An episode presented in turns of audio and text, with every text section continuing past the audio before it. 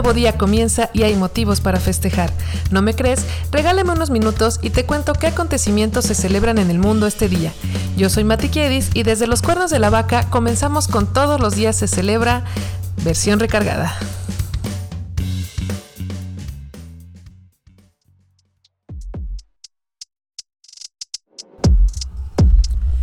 Esta es la semana 28 de 2023. En este episodio hablamos de los festejos y efemérides del 16 y 17 de julio.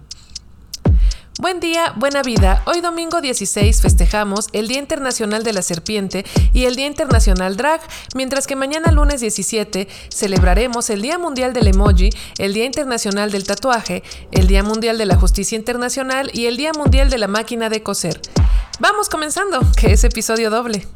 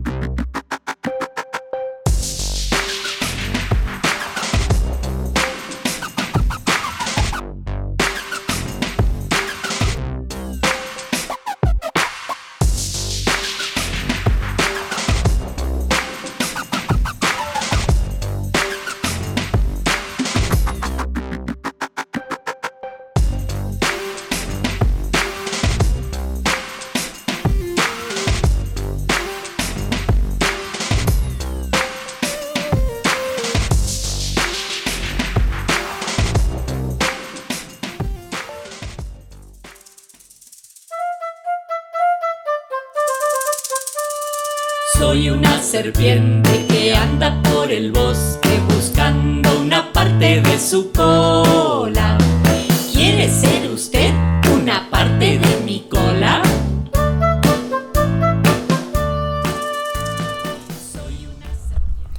El Día Internacional de la Serpiente nos da la oportunidad de conocer más de esta especie a la que hemos temido injustamente.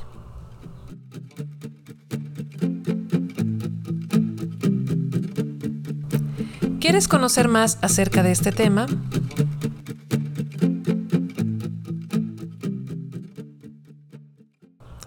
Hablemos de las especies más conocidas de serpientes. Venga, caja registradora. Número 1. La cobra real. Es la especie venenosa más grande del mundo. Su veneno puede matarnos en minutos. Oh my god! Aquí el miedo no está tan injustificado. ¿eh?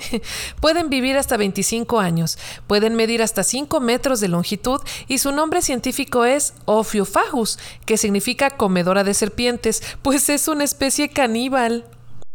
No, pues así ya no juego. Por eso la madre la abandona en el nido para no comerse a sus crías. Número 2. La pitón reticulada. Vive en bosques húmedos y pantanos asiáticos. Es buena nadadora y está entre las tres más pesadas del mundo. Es una constrictora no venenosa. Se han encontrado especies de hasta 6 metros y medio de longitud.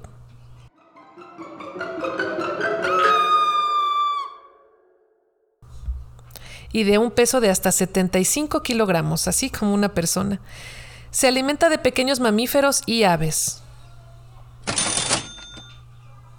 Número 3. La anaconda verde. Se trata de una boa que puede vivir hasta 15 años. Una hembra puede medir hasta 8 metros de longitud, aunque los machos son un poco más pequeños. Pasan la mayor parte de su vida en el agua, donde son mejores cazadoras. Come cualquier animal que se le atraviese y si es demasiado grande como un caimán, cerdo o venado, no necesitará volver a comer en un mes. No te lo puedo creer. Normalmente se le encuentra en Sudamérica. Número 4. La boa constrictor. Tiene el gran poder de camuflaje, por lo que puede tornarse de color café, verde, rojo o amarillo según la ocasión. Viven en América Central y América del Sur. No son venenosas y aunque son muy buenas nadadoras, les gusta dormir sobre la tierra en huecos de árboles o madrigueras abandonadas. Llegan a los 4 metros de longitud y a los 45 kilogramos. Comen cualquier animal que atrapen y lo más asombroso es que la madre puede incubar hasta 60 huevos dentro de su cuerpo. Oh my god! Pueden vivir entre 25 y 30 años. Número 5. La pitón diamantina. Sus escamas forman un patrón de diamante, por ello su nombre. No es una especie venenosa. Normalmente crece hasta un poco menos de los 2 metros de longitud y agárrate, les gusta estar dentro de las casas.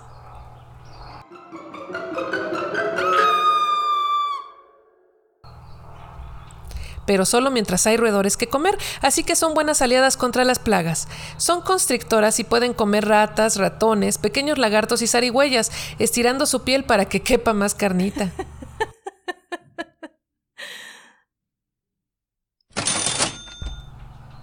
Número 6. La cascabel muda. Aguas que ahí viene la peligrosa.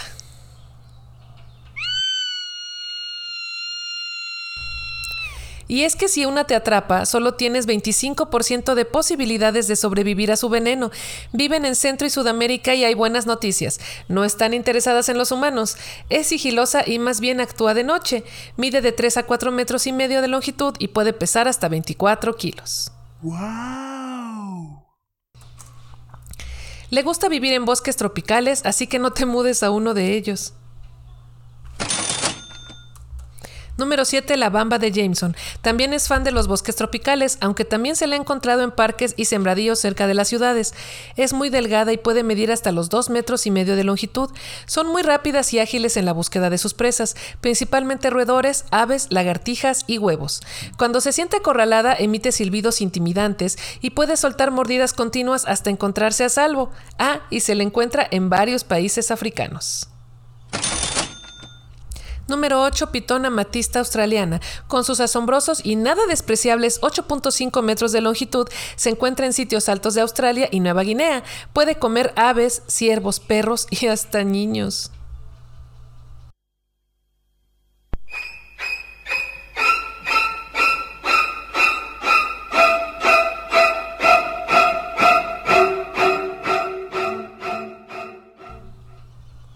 Por eso es que es tan temida. Y por último, como número 9, te presento a la serpiente coral azul. Su color azul es muy llamativo y si no me crees, fíjate en el collage que te preparé en el Twitter del programa. Ahí vas a conocer a todas de las que estamos hablando ahora. Es delgada, de hasta 2 metros de longitud y se encuentra en países como Brunei, Indonesia, Malasia, Singapur, Tailandia y Birmania. Por desgracia, sufre cada vez más de la deforestación de su hábitat y cuidado, que su veneno es potencialmente mortal para el hombre. Las serpientes nos ven como su depredador, así que no suelen acercarse o defenderse a menos que se sientan en peligro. Pues así como todos, ¿no? Aquí te hablé de nueve, pero hay unas 2.500 especies de serpientes. Increíble, Y un tercio de ellas son venenosas, así que aguas cuando las veas, digo, por si las dudas. Su veneno paraliza a la vez que va descomponiendo a su víctima, para poder ser tragada con facilidad. Por cierto, el veneno sale de sus afilados colmillos, así como una jeringa, no es la lengua la peligrosa. Pueden pasar meses sin comer si han tragado algo verdaderamente grande, pero eso sí, deben tomar agua seguido. Y te han engañado los que te dicen que bailan con el sonido de la flauta, más bien siguen las vibraciones con su cabeza, pues son muy sensibles a los sonidos.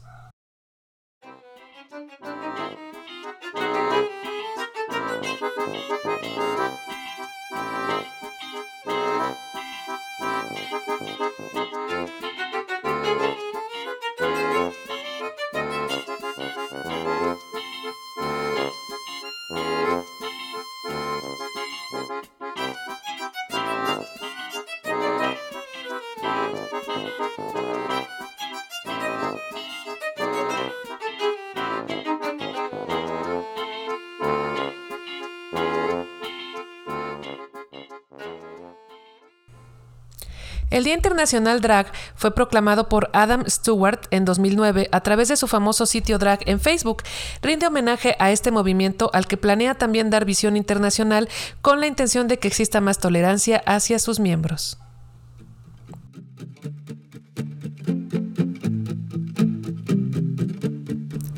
¿Quieres conocer más acerca de este tema?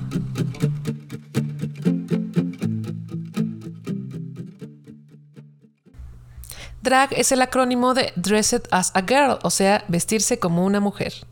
¡Wow!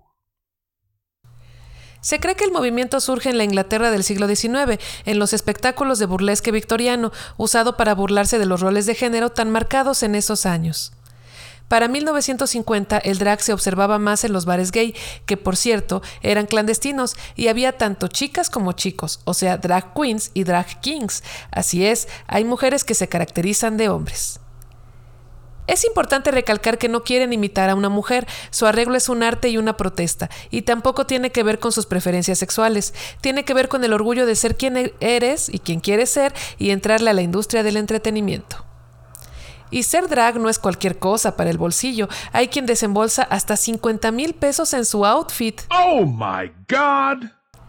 Así es, entre peluca, maquillaje, vestuario y mantenimiento, porque a las pelucas hay que darles de mantenimiento si no se ponen feas y las descuidas. Te cuento de cinco drags mexicanas y en dónde puedes encontrarlas. Venga, caja registradora. Número 1. Paris Bang Bang. El drag es la antítesis del miedo. Visita su arte y su filosofía de vida en Instagram con la usuaria Paris Bang Bang, así todo junto. Número 2. Debra Men. Es una representación de la cultura chola mexicana. Visítala en el Instagram debramen.oficial. Número 3. Soro Nasty. Referencia para las drags que comienzan en la escena. Dedica parte de su tiempo a ser influencer enfocado en la crítica de los looks y tendencias de otras drags. Puedes visitarle en el Instagram Soro Nasty, así junto. Número 4. Memo Reiri, conocido por ser pionero en agregar detalles masculinos a su vestimenta drag.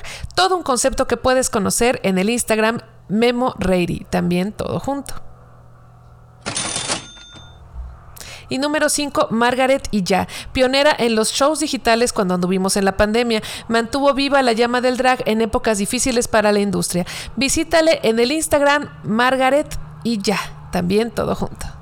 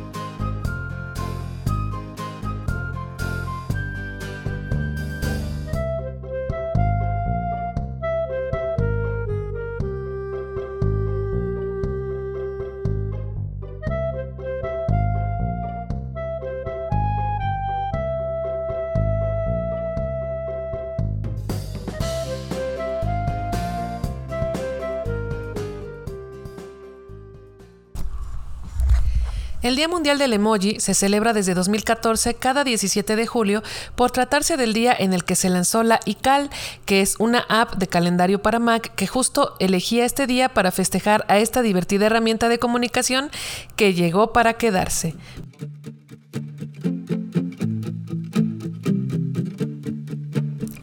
¿Quieres conocer más acerca de este tema?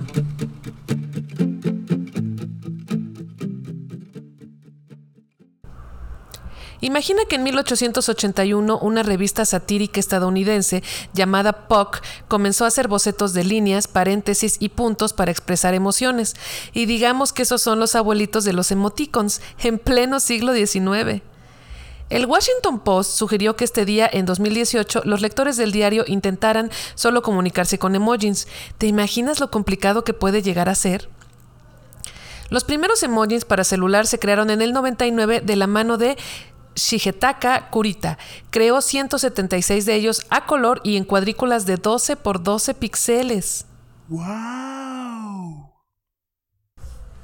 El Messenger de Facebook registra que sus usuarios utilizan diariamente unos 5.000 emojis en sus textos. Increíble, increíble, increíble. Se cree que existen unos 3.000 emojis actualmente. ¿Los conoces todos? Creo que es imposible. Son los que aparecen en la portada de este episodio. Órale, qué chido. Y si eres súper fanático de los emojis, te invito a que patrocines uno. ¿Pero cómo? Así es, en la descripción del episodio te comparto una liga para que te informes sobre cómo puedes ayudar a tu código favorito. En 2017, las universidades de Michigan y Pekín concluyeron que el icono que llora de risa es el más usado en el mundo, aunque en Francia más bien ganó el icono de corazón. El que llora de risa es uno de los que más utilizo yo también. Resulta que hemos vivido engañados toda la vida. El icono de la bailarina de vestido rojo de flamenco no baila flamenco, sino salsa. Los monitos que se tapan los ojos, oídos y boca están inspirados en los tres monos sabios de la cultura japonesa, que ilustran el dicho no ver el mal, no oír el mal, no hablar el mal.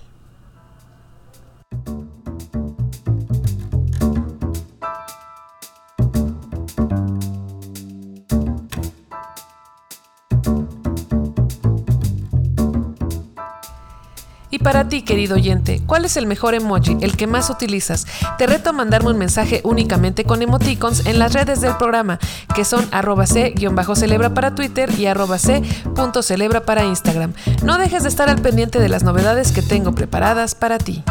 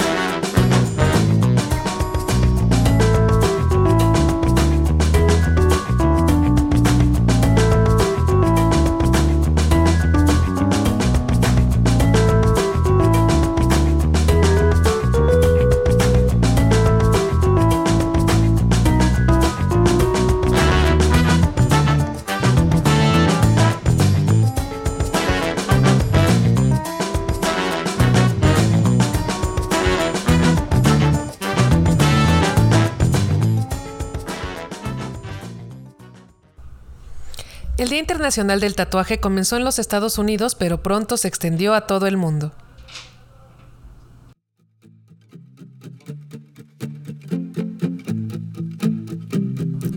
¿Quieres conocer más acerca de este tema?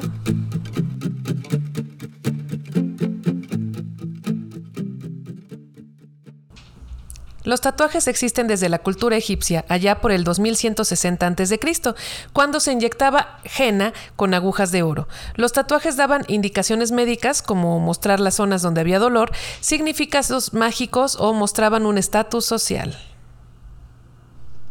Todos los días se aprende algo nuevo. Existen diferentes tipos de tatuajes. ¿Te los cuento? Número 1. Black work. Son aquellos en los que únicamente se utiliza tinta negra. Número 2. Old School, el tradicional americano de flores, animales, estrellas, todo eso con lo que se empieza en este mundo. Número 3. Neo-tradicional, incluye elementos más elaborados y líneas más gruesas para darle fondo a la imagen del tatuaje tradicional. Número 4. Acuarela. Da efectos de luz y sombra con colores tenues, como una acuarela. Número 5. Puntillista. Es el que crea imágenes a partir de líneas de puntos.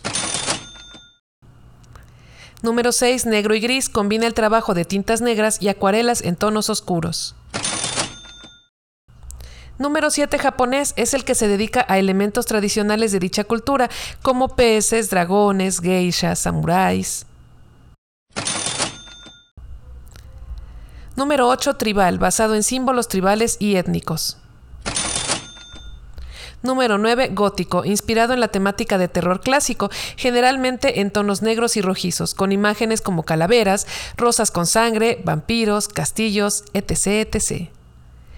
Tomás Alva Edison agregó a sus inventos la primera máquina tatuadora en el siglo XIX y te la presento en Twitter. El tatuaje más antiguo que se conoce lo tiene la momia congelada Otzi, que al parecer anduvo por aquí hace unos 3000 años. So many years ago. Italia es el país con más personas tatuadas en el mundo, un 48%, seguido de Suecia, Estados Unidos, Australia y Argentina. Y en el mundo, alrededor del 40% de la población ha entrado en esta moda adictiva.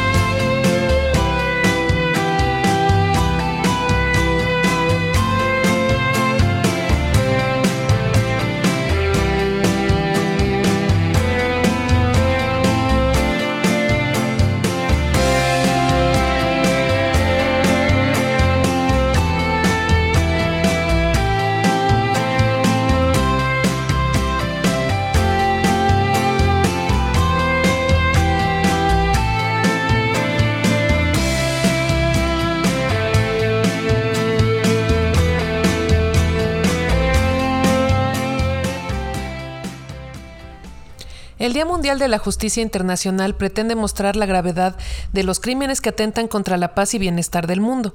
Se celebra este día por ser el aniversario de la adopción del Estatuto de Roma de 1998, que ayudó a la creación de la Corte Penal Internacional.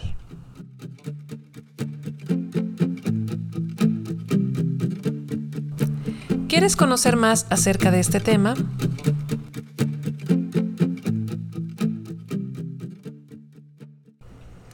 Este día tiene dos objetivos principales. Primero, reafirmar el apoyo entre naciones para seguir en un mundo justo y pacífico. Y segundo, solidarizarse con las víctimas de crímenes y guerras. Los crímenes contra la humanidad más penalizados en la actualidad son genocidio, guerra, tortura y desaparición forzada. La Corte Penal Internacional, creada en 2002, interviene en todos los crímenes e injusticias en los que las naciones involucradas no tienen intención de actuar. ¡Qué injusto! También existen tribunales híbridos que entablan juicios entre países que no poseen la independencia suficiente para encargarse de sus asuntos. Importantes juicios realizados con miras a la paz mundial han sido los de Nuremberg y Tokio luego de la Segunda Guerra Mundial y los tribunales ad hoc de Yugoslavia y Ruanda constituidos en el 93 y 94 respectivamente. Desde 1993, seis tribunales internacionales especiales se han encargado de alrededor de 200 juicios de crímenes contra la humanidad que sucedieron en 12 países.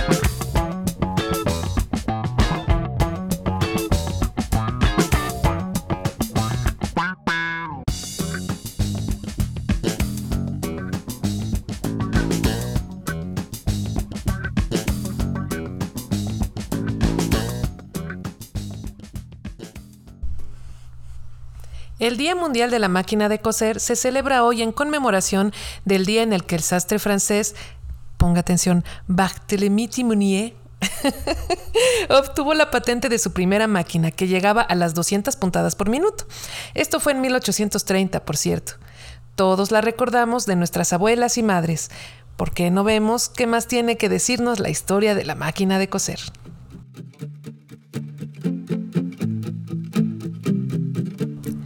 ¿Quieres conocer más acerca de este tema?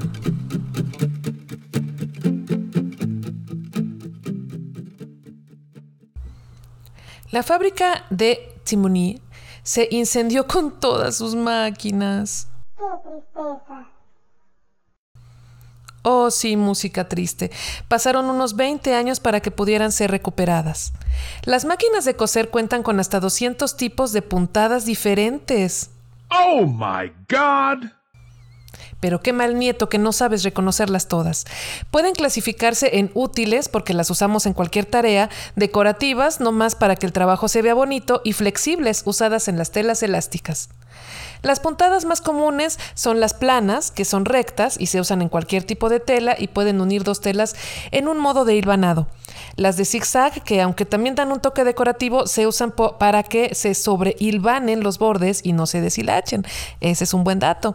También hay puntadas para ojal, que son para que abroches un botón, y para dobladillo, las que hacen más cortita nuestra ropa grande o evitan que se deshilache cuando la tela tiende a ser autodestructiva.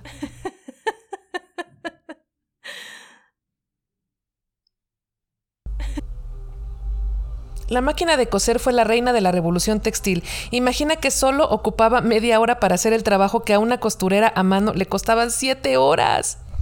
Increíble. A la máquina de coser que recordamos de la abuela se le llamaba negrita, porque Singer todavía no la había bautizado cuando se lanzó en 1870. Y ya que hablamos de la marca más conocida, te cuento que su dueño fue el ingeniero autodidacta Isaac Singer, quien se dio cuenta de que el precio de una máquina de coser a finales del siglo XIX implicaba hasta tres meses de salario familiar. Abusivo este. Por lo que comenzó el plan de negocios de venderlas a pagos. Las ventas subieron mil unidades anuales y para 1875 su costo había bajado casi el 90%.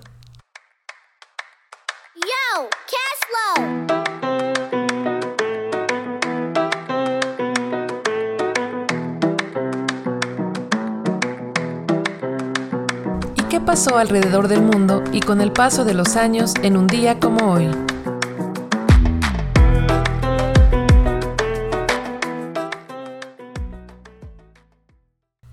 Fue un 16 de julio, pero del año 622, que Mahoma comienza su viaje desde la Meca hacia Medina, hecho conocido como la Égira, que da inicio al calendario musulmán. ¡Qué interesante! Los primeros billetes usados en Europa se imprimieron justo un 16 de julio, pero de 1661 en Suecia. La famosa ciudad de Washington, D.C., en los Estados Unidos, se fundó un día como hoy, pero de 1790. Un 17 de julio de 1918, el barco Carpathia, que rescató a los 700 sobrevivientes del Titanic, fue hundido por los alemanes en Irlanda. Feliciten al famosísimo parque de diversiones Disneylandia, que fue inaugurado un 17 de julio de 1955 en California.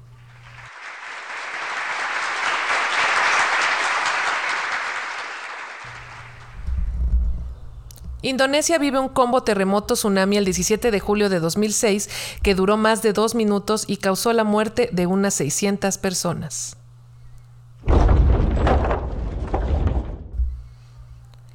Kino, el famoso caricaturista creador de la famosísima Mafalda, nació en Argentina un 17 de julio de 1932.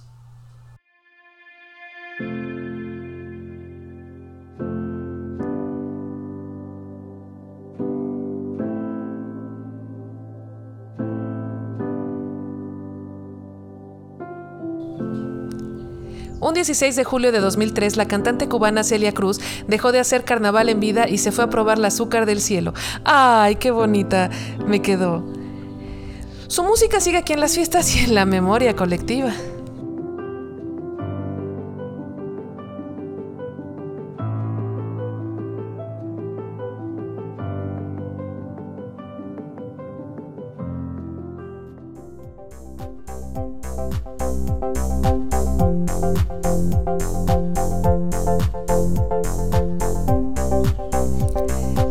Por su santo y damos ideas de nombres a los futuros padres con el santoral del 1607 y 1707.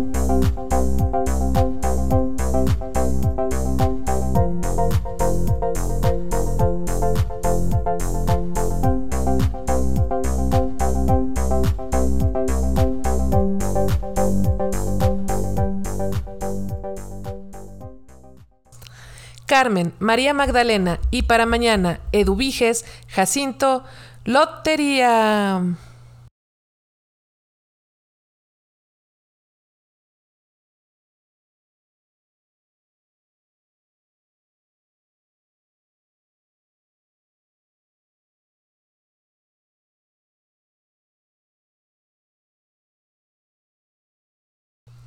Si te gustó esta breve cápsula informativa, dale al botón de suscribirse y escúchame mañana para saber por qué motivo alzar las copas. Buen día, buena vida. Ande por ahí haciendo el bien que nada le cuesta y recuerde que la unión hace la fuerza. Adiós.